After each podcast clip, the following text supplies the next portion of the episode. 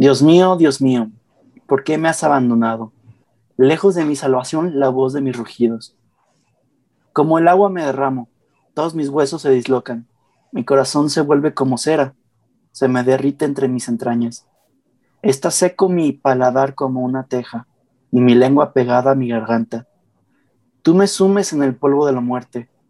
Perros innumerables me rodean. Una banda de malvados me acorrala como para prender mis manos y mis pies. Puedo contar todos mis huesos. Ellos me observan y me miran. Repártanse entre sí mis vestiduras y desortean mi túnica.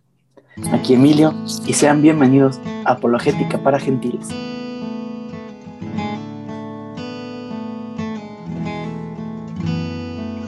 Y los demonios no son los que le han crucificado. Eres tú quien con ellos lo has crucificado y lo sigues crucificando todavía, deleitándote en los vicios y en los pecados. La primera cita es sacada del Salmo 22, el, el versículo 2, y luego del 15 al 19. Y el segundo es una cita de San Francisco de Asís en Admonintio 5.3. Pero bueno, sus oraciones tuvieron frutos. Sus búsquedas salieron, tuvieron frutos. El hashtag tuvo frutos. Aquí está, de nuevo, y con nosotros, el tan aclamado Padre Tadeo. Padre, ¿cómo está? Ah, un placer poder estar, una idea grande poder estar de nuevo con ustedes. No sé por cuánto tiempo, pero al menos hoy aquí estamos. ¿Cómo? ¿Dónde estaba, padre? Pues eh, con múltiples ocupaciones, Emilio. Eh, la verdad es que estaba dando unas clases que eran a esta hora y me era imposible grabar, pero ya acabamos. Empiezo a dar el siguiente nivel en la Semana Santa, pero en otro horario. Y a ver si logramos eh, mantener este horario para después. Ya veremos. Ay, a mí me habían dicho que el Papa lo mandó a evangelizar Marte. Me había emocionado. no sé si tomarlo como un cumplido o como algo así como te quieres deshacer de mí. No, hombre, claro. Pero siendo Emilio todo puede pasar. Digo, eso de los perros inumbrables, este... Sí, sí, sí, fue como de, ¿qué es, ¿qué es, innombrable? Ella fue como innumerable. Innombrable, okay. no existe esa palabra, Emilio. Sí, ya sé. Entonces, Emilio, la secta de los perros innombrables. Pero bueno, Emilio, basta, vamos, vamos a lo que vamos. Rafa, ¿cómo estás tú? Yo muy contento, Emilio, de estar contigo y con el padre. Padre, qué gusto. Qué gusto, de verdad. Y nos habíamos puesto en huelga. Dijimos, si el padre no viene, no grabamos episodio. Eh, no, esa huelga fue solo tuya, Rafa. por eso ya. Y no habíamos grabado. Y, nuestra audiencia seguro, seguro que agradecerá que ahora justo para Semana Santa esté el padre con nosotros otra vez. Entonces, venga, listo. Y de hecho, ese va a ser el capítulo de hoy. Vamos a hacer como un tipo especial de Semana Santa. Vamos a parar la continuación de un poco de, de los temas que veníamos hablando y vamos a continuar con la Semana Santa porque pues inicia, para los que nos están viendo en Facebook saben que inicia este Domingo de Ramos y para los que nos escuchan en el podcast pues pueden escucharlo en cualquier momento de su vida y que sepan que lo grabamos justo antes de que iniciara la Semana Santa del 2021. Pero para comenzar a platicar me gustaría que me dijeran qué es la Semana Santa. Bueno, no es muy complicado, ¿no? Es la semana en la que se conmemora y a la vez se revive, se, se celebra uh, el acontecimiento más importante de nuestra fe, que es el núcleo del misterio pascual, la pasión, muerte y resurrección de nuestro Señor Jesucristo. Eh, esto ocurre en, un, en, el núcleo que es propiamente el triduo pascual. Sin embargo, este triduo pascual es tan importante y tan fuerte que no se puede eh, reducir solamente a estos tres días, sino que toma como tal toda una semana de preparación.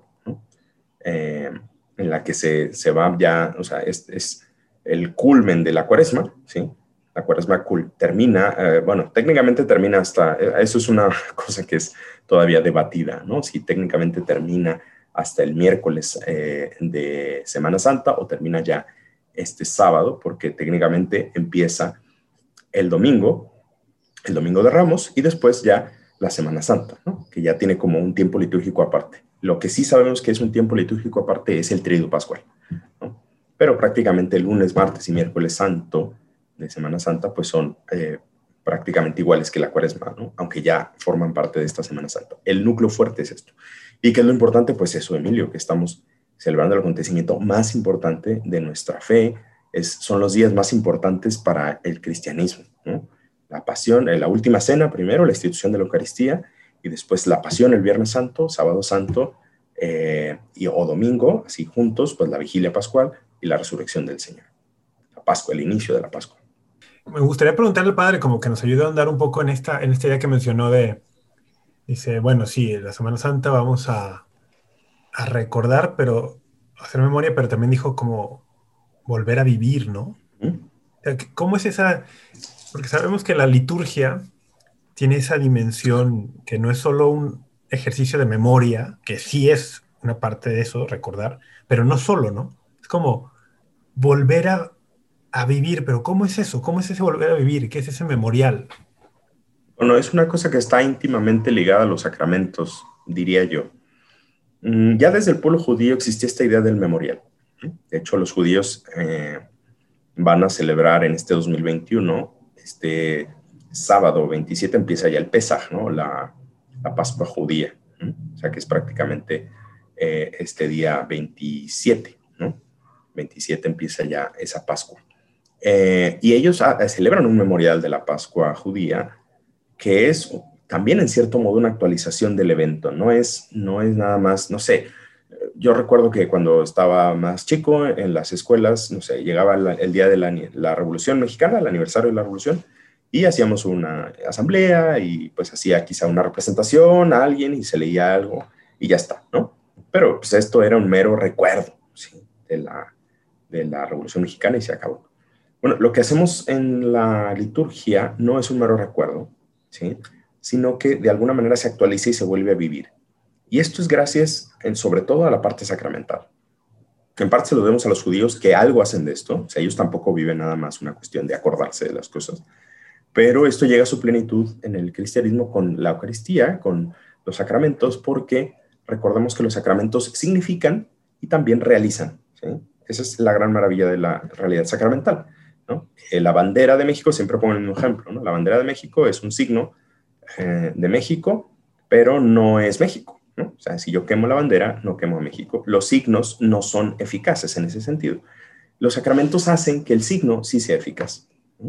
Entonces, eso va a ayudar a que nosotros en la Semana Santa y realmente en toda la liturgia y en todo el tiempo litúrgico estemos reviviendo ese momento. Por eso no es nada más que nos vamos a acordar de cuando Jesús murió, sino que lo vamos a volver a vivir eh, participando de, esos, de, esos, eh, de esas celebraciones al principio de los evangelios, cuando Jesús se va a bautizar, Juan el Bautista le menciona que es el Cordero que quita los pecados del mundo. ¿A qué se refiere con esta afirmación? Bueno, nuevamente tenemos que hacer referencia al pueblo judío. Nuevamente, el cristianismo no se entiende sin esa raíz, no se entiende. Y el pueblo judío, la referencia del Cordero, vamos al Éxodo, y a esa noche en la cual hubo un doble acontecimiento. Por un lado vino la décima plaga y por otro lado, para librarse de la décima plaga, Dios les dice al pueblo de Israel, tienes que realizar este ritual, que es el ritual de la Pascua, y que involucraba y tenía como centro a un cordero, el cual era sacrificado, se tomaba su sangre, se marcaba con la sangre del cordero las puertas de las casas y después se comía en una cena ritual la carne de ese cordero. Eso pasó en la primera Pascua, o sea, esa es la primera Pascua. Y desde allí en adelante, como ya el Padre nos ha, dicho, el pueblo de Israel cada año celebra eso, mm, pues el, el, Cordero quedó íntimamente ligado con todo lo que la Pascua significa, ¿no? Liberación, salir de la esclavitud, la fuerza de Dios en favor de su pueblo, la sangre del cordero que muere en lugar de mis primogénitos, el comer la carne del cordero para hacerme uno con él y que su sacrificio sea efectivo en mí y en mi familia, o sea, un montón de cosas. Está muy cargado de significado eso. cuando Juan Bautista señala a Jesús y dice, he ahí el cordero de Dios, el que no tiene este bagaje de la historia del Antiguo Testamento, no entiende, ¿no, padre? Se queda como, se queda como oscuras allí. Sí, tiene un montón de simbología. Por ejemplo, recordar a Rafa que el cordero tenía que ser inmaculado. debe ser un cordero perfecto. Eh, claro, no hay corderos propiamente perfectos, pero Jesucristo va a significar ese cordero perfecto. Y quizás sobre todo en el Evangelio de San Juan. San Juan va a mover un poquito la Pascua, o, bueno, no sabemos si los otros la movieron o él, pero, pero va a acomodar las fechas para que la crucifixión coincida con el momento en que se sacrificaban los corderos en la Pascua judía, ¿no? Para celebrarla, para remarcar precisamente esta identidad. De hecho, la, la, expresión Cordero de Dios es propia del Evangelio de San Juan. Si no me equivoco, en el Apocalipsis también aparecerá que es San Juan. Eh, por esta idea de eh, Jesús es ese Cordero, es ese sacrificio. No nos olvidemos que aquí lo fundamental es el sacrificio de Cristo por nosotros muchas referencias en San Juan, padre, ahora que lo dijo. El, por ejemplo, San Juan nos dice claramente que al Señor no le quebraron ningún hueso. Y uno dice, o sea, ahí se lo mataron igual, ¿no? o sea, si, lo mataron igual, ¿qué más daba que le, que le quebraron un hueso? No, ah, no, no. El cordero no podía tener ni un hueso roto, no podía tener. Entonces, hay, hay muchas cosas allí, sí hablando de esa ofrenda, en la última, en la última cena, en la última cena Jesús anticipa eso, ¿no? Su, ofrenda de vida. Así es. En la última cena, lo que hacemos el jueves santo es precisamente esa maravilla, ese milagro sacramental del que ya hemos hablado. Porque la verdad es que es súper interesante. Siempre les hago este ejercicio a, mis alumnos cuando doy esta clase les digo, oigan, a ver, este, la Eucaristía es el sacrificio de Cristo, ¿no? Sí, ah, muy bien, perfecto. De su cuerpo y su sangre, sí. ¿Cuándo se establece la Eucaristía? No, pues en la última cena. ¿Cuándo fue? El jueves, muy bien, el jueves. ¿Y cuándo es la cruz? El viernes. Ah, muy bien. Oigan, momento. Si Jesús está diciendo el jueves, esto es mi cuerpo, esta es mi sangre, ¿qué onda? ¿No? Porque el sacrificio no ha sucedido. Entonces, oh, consternación.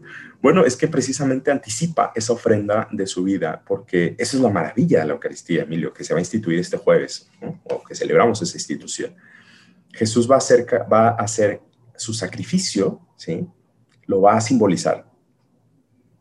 Pero otra vez, lo va a simbolizar no solamente como un signo, sino también lo va a realizar. Esa es otra vez la magia sacramental, ¿no? Eh, digo magia entre comillas, ¿eh? eso no es una palabra teológica, pero bueno, para que se entienda, el milagro sacramental, ¿no? Acuérdense que, eh, eh, ¿qué es lo que se hace? ¿Qué es lo que pasa? ¿Cómo se simboliza el sacrificio, Emilio, en el Jueves Santo?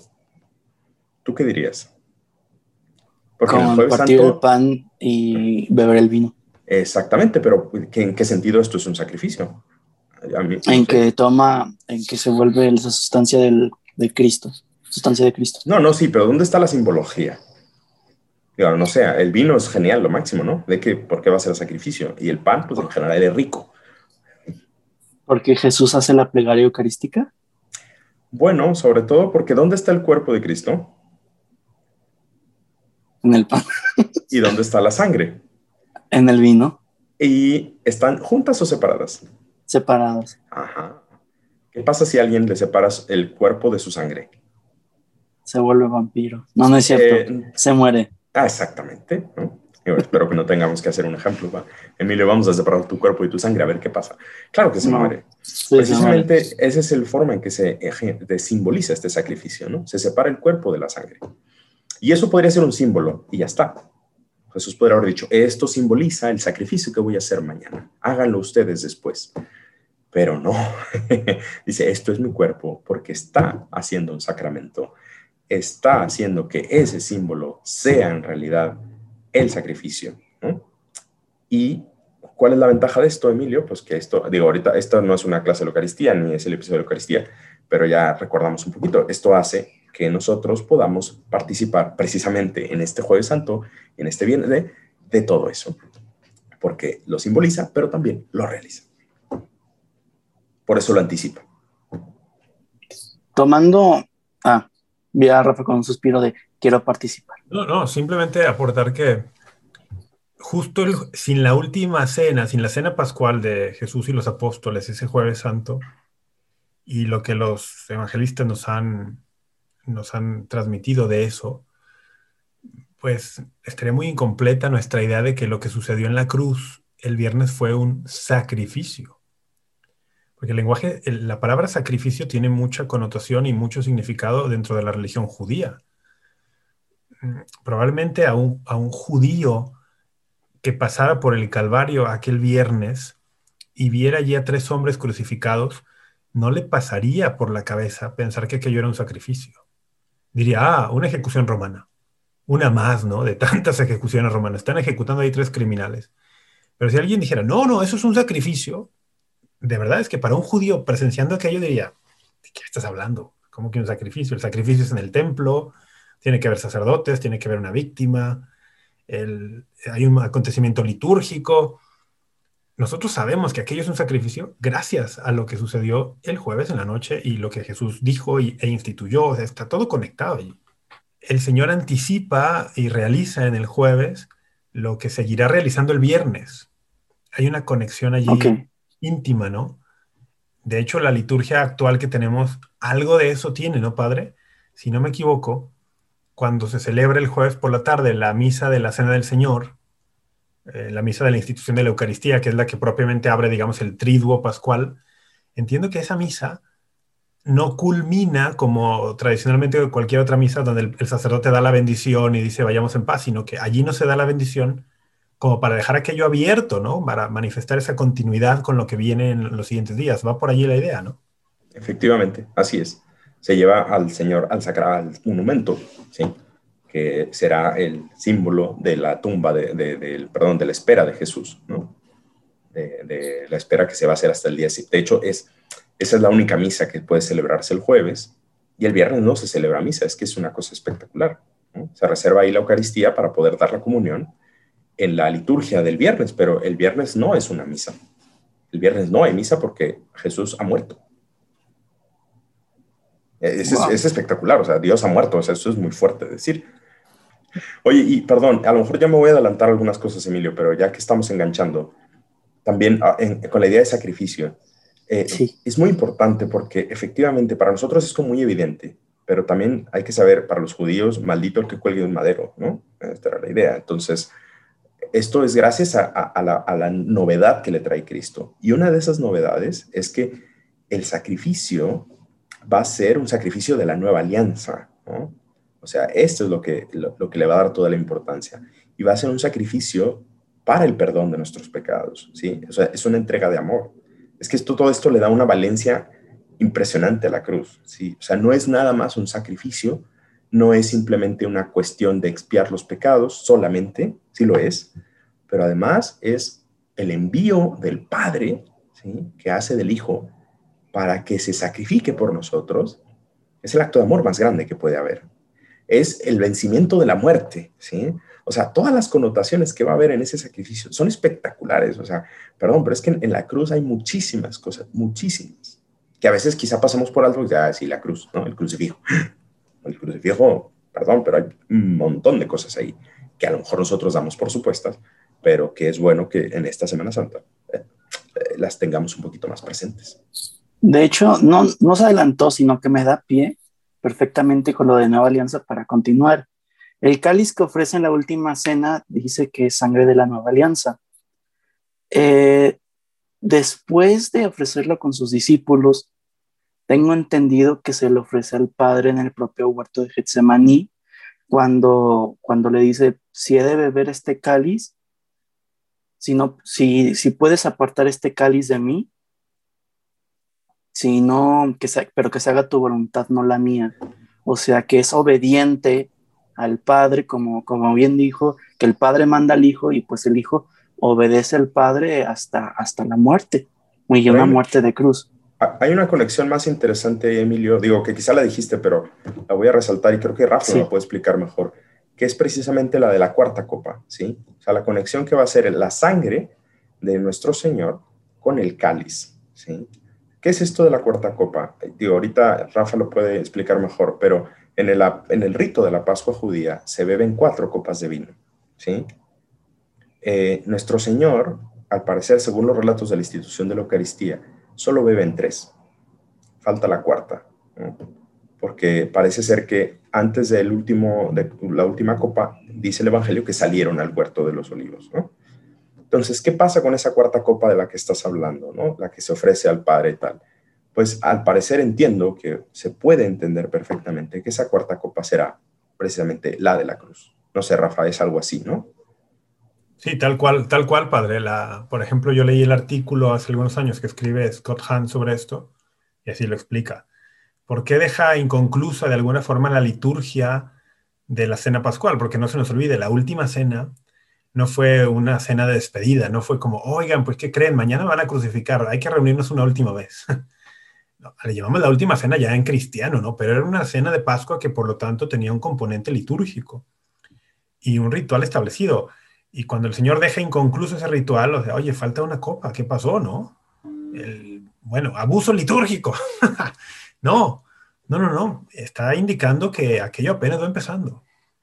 Y esa cuarta copa es anunciada en Getsemaní, pero por ejemplo Scott Hahn dice que es bebida en la cruz que, la copa es la cruz como tal, la pasión, y el signo de que la cuarta copa ha sido bebida y por lo tanto se ha completado todo, es el vinagre que le acercan en la lanza con la esponja. Y dice que el vinagre es una forma de vino, es vino agrio, ¿no? Y que cuando prueba aquello dice, consumatum est. ¿Consumatum est qué? La liturgia pascual y todo lo que implica.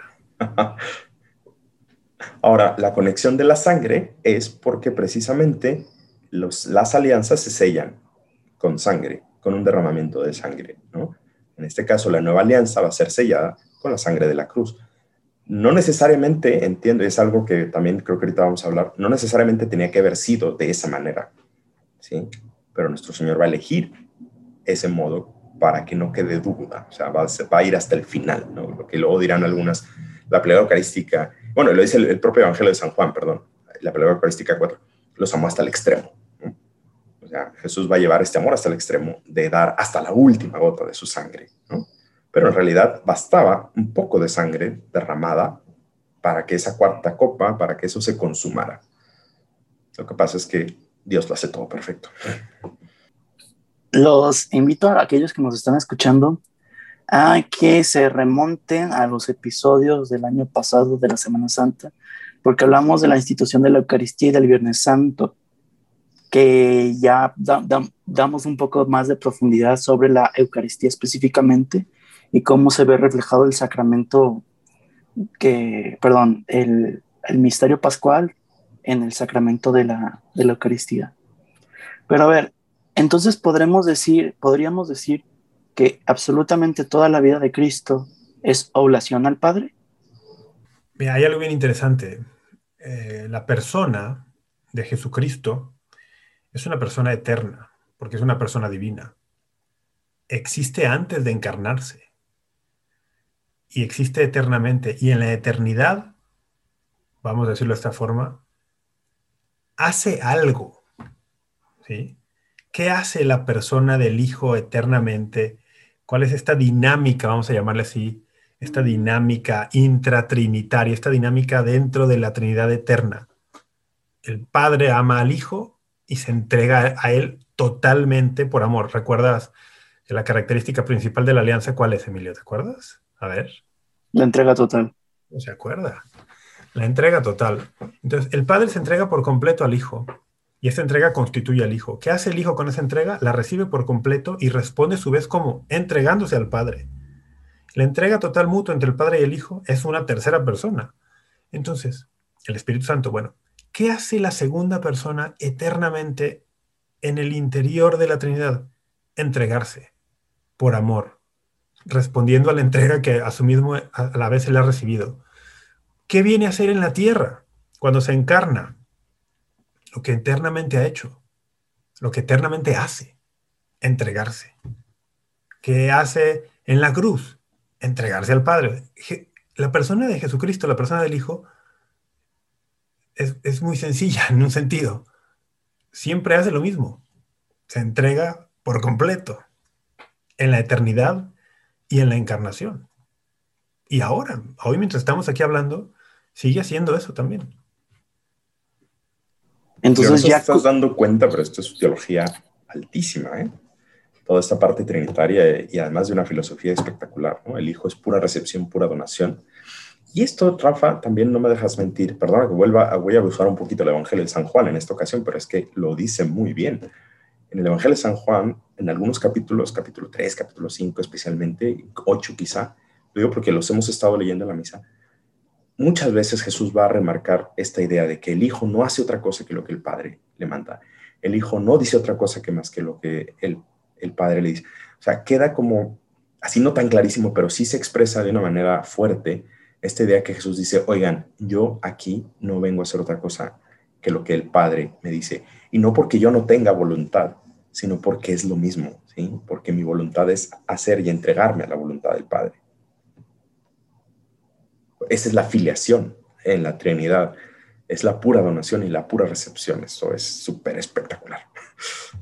Y eso nos llevaría muchísimo, muchísimo, profundizar muchísimo, pero para eso se requiere es mucho más tiempo y capítulos, porque me hace pensar en la oración, en pedirle a Dios que se haga su voluntad y no la nuestra, como en el Padre Nuestro, etc. Pero a ver, entonces podríamos decir que Cristo, asumiendo la naturaleza humana en su persona divina, reemplaza nuestra desobediencia con su obediencia. Acuérdate que Jesús viene a Jesús es el nuevo Adán, según toda esta teología que San Pablo nos, nos desarrolla. Entonces, por supuesto, el, el, pecado entra al mundo por nombre y entra al mundo por la desobediencia. Jesús viene a ser el camino inverso de lo que hizo Adán. Y entonces, eh, eh, Jesús, perdón, Adán fue vencido en un madero, Jesús va a vencer en un madero. Eh, Adán fue vencido por la desobediencia, Jesús va a obedecer por la obediencia. Hay muchísimas conexiones en esto, Emilio, pero tú mismo lo dijiste tal cual. Adán fue vencido en un jardín, Jesús vence en un huerto también, en Getsemaní. Adán estaba desnudo, Jesús está desnudo en la cruz. O sea, hay un montón de cosas, ¿no? Hasta las espinas de la corona de, que le pone al Señor aparecen en el texto del Génesis después de la caída y el pecado original. Vaya. Pero tomando el punto que había dicho el padre anteriormente, ¿por qué tuvo que morir en la cruz? Aquí, hay, aquí estás diciendo una cosa, Emilio, que es peligrosa. ¿Por qué tuvo que? Mi cara eh, fue por eso. Mi cara fue por eso, por el tubo, ¿no? Jesús no tuvo que. Esto es súper importante porque cuando nos metemos con la libertad de Dios estamos entrando en un terreno peligroso. O sea, la necesidad en Dios es eh, siempre peligrosa porque implica que no tiene libertad y Dios es pura libertad.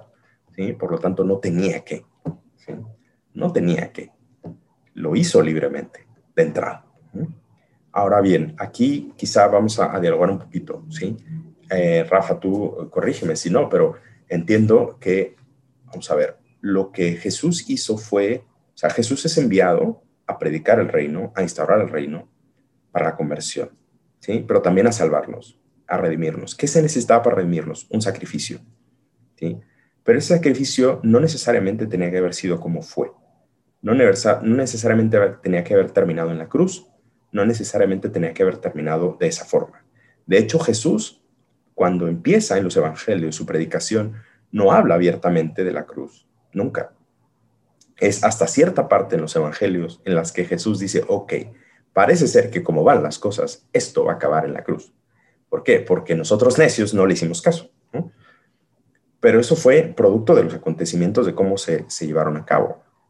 Eh, hay un himno cristológico, eh, eucarístico que compone Santo Tomás de Aquino, el Adoro Te Devote, en el que dice, una sola gota de su sangre puede colmar, podría colmar los crímenes del mundo entero. Eso me hace pensar a mí, quizá me equivoco del todo, pero eh, eh, me hace pensar a mí que Jesús podría haber hecho un sacrificio ¿sí? de su sangre sin llegar a morir de esa manera o sin llegar a morir incluso. Diciendo, bueno, ahí va el sacrificio. ¿Por qué? Porque es Dios y hombre. Y podría haber derramado una gotita de su sangre y eso hubiera sido un sacrificio infinito para la redención. ¿De acuerdo? Pero, otra vez, eh, me acuerdo ahorita de Juan Pablo II, una frase que tiene, diciendo, si Cristo no hubiera muerto en la cruz, el amor de Dios por el hombre estaría todavía por demostrarse. O sea, como diciendo, de alguna manera, la cruz hace que no nos quede ninguna duda de cuánto nos ama Dios, el Padre y el Hijo, el Padre y el Espíritu Santo, obviamente, pero ¿Por qué el Padre? Porque el Padre es quien manda, no se nos olvide, a diferencia de como lo veía, por ejemplo, Lutero, eh, el Padre es quien manda al Hijo, no se nos olvide eso, ¿no? Y el Hijo recibe ese mandato y libremente, como también lo dice en el Evangelio de San Juan, eh, eh, nadie me quita la vida, yo la doy libremente. Este es el mandato que he recibido de mi Padre. Jesús la da libremente por el mandato de su Padre. Entonces, en ambos, está enteramente ahí siempre la libertad de Dios, pero que lo hace otra vez perfectamente. ¿sí? No es que Dios tenga que, sino quiere. Es que quiere. Y la clave es el amor. La clave es el amor. Tanto amó Dios al mundo, ¿no? Juan 3:16. Tanto amó Dios al mundo. La, salvación, la redención, no es, no es meramente un trámite legal, como una especie de dictamen de un juez. Ah, está bien, ya, no son culpables, listo que es un poco la visión que algo de eso tenía Lutero, ¿no? Una visión como de un juicio, una cuestión de meramente... No, es mucho más que eso. Eh, es un acto de amor y, y lo que Dios quiere con todo esto de la encarnación y la redención es que sepamos cuánto nos ama y que fuimos hechos para corresponder ese amor. Y la prueba de ese amor, como dice San Pablo, es que aún estando nosotros en nuestros pecados, el Hijo de Dios se entregó por nosotros. Dice Gálatas 2.20, ¿no? El Hijo de Dios me amó y se entregó por mí. La clave de todo esto es el amor. Es lo que Juan Pablo II ya nos lo dijo, ¿no? San Juan Pablo II. El amor me lo explicó todo. Bueno, es que sí, eso es. Y el amor está allí, en la cruz. Hablando de la cruz y de los sacrificios, que creo que ya lo respondieron, pero me gustaría ver si podemos profundizar un poquito más. En la antigüedad, no sé si actualmente desconozco, los judíos sacrificaban corderos para la remisión de sus pecados. Eh, cuando el cordero de Dios viene y se sacrifica, ¿hacen falta más sacrificios? Eh, no. no, es que esto lo, explica San Pablo en la carta a los hebreos, hablando de que el sacerdocio judío era imperfecto en ese sentido. Se celebran sacrificios todos los días y lo dice tal cual, que no pueden perdonar los pecados. De alguna manera por eso se celebran todos los días. ¿sí? Esto tiene, algo tiene, está enmarcado un poquito en, la parte esta del cordero, del, becerro de oro. ¿no? Desde entonces, toda la parte litúrgica del pueblo judío quedó un poquito des, des este, eh, fastidiada. ¿no? Entonces, cuando el sacerdocio queda solamente en manos de los levitas, y, eh, pero de todas maneras, y es cuando se complican las cosas, ¿no? A partir de esto, el sacrificio se complica, ¿no? Las leyes rituales se complican porque ya se ve que son un pueblo un poquito necio, y digo, no porque sean jodidos, todos somos muy necios, ahí estaríamos perfectamente nosotros. No, no, no, es por eh, tirarle a los judíos, ¿no? Que así pasa en el Antiguo Testamento, ¿no? Y entonces el, eh, la, la, el, el, sacrificio es una, figuración, una figura, pero no puede, no puede eh, perdonar los pecados. Y, pero es tan ineficaz que se tiene que celebrar todos los días, En el templo, y por eso se hacen los turnos y no sé qué. Y dice, él en cambio, Jesucristo, con un sacrificio una vez para siempre, eh, colma todos los pecados del mundo. Porque es Dios. Su sacrificio, este él es el sumo y eterno sacerdote. Él es sí que es sacerdote para siempre, según el orden de Melquisedec. Él es sacerdote perfecto. Su sacrificio eh, solamente hace falta que se celebre una vez para que sea la eficacia perfecta. Y luego todo el tema, padre, que, que ese sacrificio, vamos, sigue, siendo, sigue estando presente. O sea, no ha terminado. Y que esto ya sería demasiado, ¿no? Que cada que celebramos la Santa Misa, no es una nueva misa, estrictamente hablando, ¿no? O sea, sí, es, lo, sí, es una misa la de siete y la de ocho, sí, claro, pero eh, eh, es unirse a ese sacrificio que Jesús hizo y que llevó a la intimidad del cielo, a, la Trinidad nuevamente, en su ascensión, y que justamente pues está haciendo eso, el Hijo está presentando al Padre su... De, ¿Cuándo decía la misa eso? Ayer, creo. Eh, aquí estoy, tengo un cuerpo, tengo tengo sangre, ¿no? Aquí estoy para hacer tu voluntad y he tomado un cuerpo para eso y lo está ofreciendo perpetuamente en favor de todos nosotros. Eh, ¿quién puede perdonar los pecados sino Dios? Solo Dios mismo. Así que el único que podía hacer un sacrificio perfecto era Dios mismo. Y en este caso fue un sacrificio total, con todo su amor, de la forma más humillante en la época posible, que fue el sacrificio de la cruz. Y yo tengo la duda, ¿quiénes fueron los autores intelectuales o los autores en general de la muerte de Cristo? ¿Fue acaso el pueblo judío? Autores intelectuales, el Sanedrín.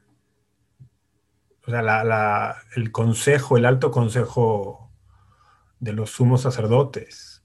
Se ve, ¿no? Al final de los evangelios, Mateo por ahí del capítulo 26, dice, lo tomaron, le habían pagado a Judas para que traicionara y dijera dónde estaba, van, lo toman prisionero, lo traen, le hacen un juicio falso, traen falsos testigos que testifican en su contra, y que no tienes nada que decir, no te defiendes, no sé qué. Esto es iniciativa de los sumos sacerdotes. Y luego, pues hay ahí una complicidad con las autoridades romanas, ¿no? Mm, estrictamente hablando, quien permite la muerte del Señor en la cruz, quien habilita esto y quien ejecuta, materialmente hablando, es la autoridad romana. O sea, son soldados romanos los que lo clavan en la cruz. Pero por una acusación que le han hecho las autoridades del pueblo judío. Entonces, es bien interesante, ¿no? Chesterton menciona en El hombre eterno cómo ese viernes, ese viernes santo fue el día más oscuro de la historia de la humanidad. Dice, porque se confabularon los altos sacerdotes de la religión que en ese momento de la historia era la religión revelada por Dios. Se confabularon con las altas autoridades del imperio más grande que ha visto la historia humana, el imperio romano. O sea, tenías las máximas autoridades en lo civil y en lo religioso posibles y se confabulan para dar muerte a Dios hecho hombre. Es como el fracaso completo de la humanidad. o sea, el fracaso completo y absoluto de la humanidad. O sea, pero no pensemos que por ser las autoridades romanas y las autoridades judías, que nosotros estamos exentos de eso. Nosotros también hemos participado en aquello. Nuestros pecados abonan para, para eso. Entonces, de alguna forma, la cruz, o sea, es el fracaso de la humanidad. Hemos, hemos matado a Dios. O sea, matamos a Dios, o sea, no se puede hacer nada peor que eso. Y justo ese es el gran poder de la cruz y de la resurrección, ¿no? O sea, ok, me mataron, pero los perdono. O sea, si nos, si nos perdonan que hemos matado a Dios, ¿qué no te podrán perdonar, no? Ese es el drama, ese es el drama. Matamos a Dios, pero el drama del amor y Dios nos perdona. Y pues también, o sea, como quería que llegara, que llegáramos a la conclusión de que no se debe culpar a los judíos, sino que todos los pecadores en general somos responsables de, de esto, porque pues Dios hace pecado o sea, Dios hace pecado a su Hijo para que el, pecado muera en la cruz. Oh, sí, perfecto. Y eso es que tal cual, o sea, tal cual lo, dijo Rafa, así lo dice la iglesia en el catecismo. ¿no? Ok, eh, y también quería no se puede decir... culpar a todo el pueblo judío, sino más bien todos somos partícipes de alguna manera. Los pecadores, pues, todos, pues. Y también quería decir que Cristo mismo lo dice, no puedes hacer nada que no se te haya dado autoridad desde lo alto, mostrando la voluntad propia del Padre. Y ahora yo tengo una duda para que es como la pregunta final. ¿Cómo nosotros nos, nos podemos unir al sacrificio de Cristo en la cruz? ¿Nos ponemos unir? Sí, es que cuando, cuando llevo tanto tiempo sin grabar se me lengua la traba. Con los perros innombrables. Este, a ver, Emilio, pues tú mismo, o sea, ¿cómo te puedes unir al sacrificio de la cruz? Pues mira, por un lado yo te diría, participa en un Via Crucis viviente y haz las veces de Jesucristo. No, claro que no, digo, sí, por supuesto, pero acuérdate. En referencia al de Iztapalapa. Con mucho realismo. No, a ver, Emilio, es muy importante esto. Eh, ¿Cómo se nos podemos unir a su sacrificio? Lo hacemos en la Santa Misa siempre. ¿sí? Ese es el modo eminente en el que todas las personas, toda la iglesia se une al sacrificio de Cristo haciéndolo perfecto, haciendo nuestra vida perfecto. Romanos 1.12, ese ofrecer nuestros eh, cuerpos, algunas citas sí me sé, fíjate, eh, ofrecer nuestros cuerpos eh, como ofrenda perfecta. A, 12-1, padre, pero está bien. ¿Cómo? Es 12-1. Ay, caray, ya se ve que no me la sé bien. Ese es el problema de usar el software de Biblia, ya ves. Este, Romanos 12.1, tienes toda la razón. Ahora, sí lo tenía en la cabeza, pero lo dije mal. Anyway, este, este, o sea, que ofrezcamos... un poco de dislexia bíblica. Exactamente. Que ofrezcamos nuestra vida entera como una ofrenda agradable a Dios. Ese es nuestro culto espiritual. La única manera de que nuestro sacrificio sea agradable a Dios es uniéndolo a la cruz en a la cruz de Cristo. Y la única manera de hacerlo es en la misa. Pero yo agregaría una cosa, ¿sí? que es que la única manera de que nuestro sacrificio sea agradable a Dios y se pueda unir al de Cristo es haciéndolo sacrificio. ¿sí? Muy importante, no porque las cosas cuesten significa que van a valer delante de Dios. Lo que hace que las cosas sean sacrificio es que sean ofrecidas por amor. ¿sí? Por eso lo que decía Rafa al inicio es muy importante. O sea, no porque yo vaya y ahorita me dé de golpes en el pecho o de, o de la espalda o me ponga unos nopales en las rodillas y vaya de rodillas hasta una peregrinación, no sé dónde, no por eso eh, mi acción va a ser sacrificial. Va a ser sacrificial si es litúrgica y va a ser litúrgica si se une al sacrificio de Cristo en la cruz, que fue por amor. Así que de nada sirve que yo haga cosas dolorosas si no las hago por amor. Eso es lo que hace que se una a la cruz de Cristo, porque esa es la eficacia de la cruz de Cristo. Un acto de obediencia, de amor, de, obediencia al Padre y de amor hacia nosotros. De hecho, me recuerda a todo lo que dijo a la misa, a la misa misma de que este sacrificio mío y mío y ustedes sea agradable a Dios Padre Todopoderoso. Hay que, hay que vivir la Semana Santa y, de hecho, toda la vida cristiana, ¿no? Por eso vienen muy bien estos episodios que no solo le estamos recordando a la audiencia, nos estamos recordando a nosotros mismos en primer lugar, ¿no? Viene muy bien recordar que la Semana Santa y toda la vida cristiana hay que vivirla con amor. Ahorita la verdad que estaba escuchando al padre decir eso, yo me estaba examinando y estaba diciendo, oye, las cosas que he estado haciendo últimamente, las he estado haciendo por amor. ¿Cuánto amor le he estado metiendo a eso? Y ahí, y a lo mejor encontré muy poquito, ¿eh? Entonces, bueno, hay que, hay que, hay que meterle amor. El, amor es, es la esencia del universo y esto no es una frase de Paulo Coelho, Nueva Era. No, no. Dios es amor, dice la Biblia, ¿no? Primera de Juan 4. Dios es amor. Esto no es una frase Disney Rosita, es una realidad. Dios es amor. Y, Dios es el que ha creado el universo y no solo lo ha creado, sino lo, lo sostiene cada instante. Lo que ha dado existencia al universo y lo que da existencia y cada instante sostiene el universo, es el amor. Por eso cuando amamos, cuando amamos, eso tiene algo de divino. Bueno, mucho de divino. Y, y Dios quiere justamente eso, divinizarnos, ¿no? Es el, es, el, es el propósito de la revelación. Dios quiere darse a nosotros por amor para hacernos como Él y Él es amor. Entonces ahí está la clave de todo no sé, yo invitaría entonces a toda la audiencia a que no solo en esta Semana Santa, pero sería un buen comienzo. En general hubiera sido un buen comienzo desde que nacieron. No, pues no, no sé. Eh, desde la cuaresma, meditar en ellos sobre qué mejorar, saber qué cosas puede hacer por amor y donarse, entregarse a sí mismos a los demás para buscar un bien común trascendental para todos queriendo que todos se vayan, por decir, ir al cielo. Eso es lo que yo, yo invitaría, un, un examen. Tienes que poner musiquita bonita cuando detrás. Estuvo muy romántico, pero bueno, así soy. Tú eres un romántico, Emilio, tú eres un exacto, Exacto. Después de esto, José de Arimatea, que era discípulo de Jesús, aunque en lo secreto por miedo a los judíos, Pidió a Pilato autorización para retirar el cuerpo de Jesús. Pilato se lo concedió. Fueron pues y retiraron su cuerpo. Fue también Nicodemo, aquel que anteriormente había, había ido a verle en la noche, con una mezcla de mirra y aloe de unas 100 libras. Tomaron el cuerpo de Jesús y lo envolvieron en vendas con los aromas conforme a la costumbre judía al sepultar. En el lugar donde había sido crucificado había un huerto, y en el huerto un, sepulcro nuevo, en el que nadie todavía había sido depositado. Allí pues, porque era el día de la preparación de los judíos y el sepulcro estaba cerca, pusieron a Jesús.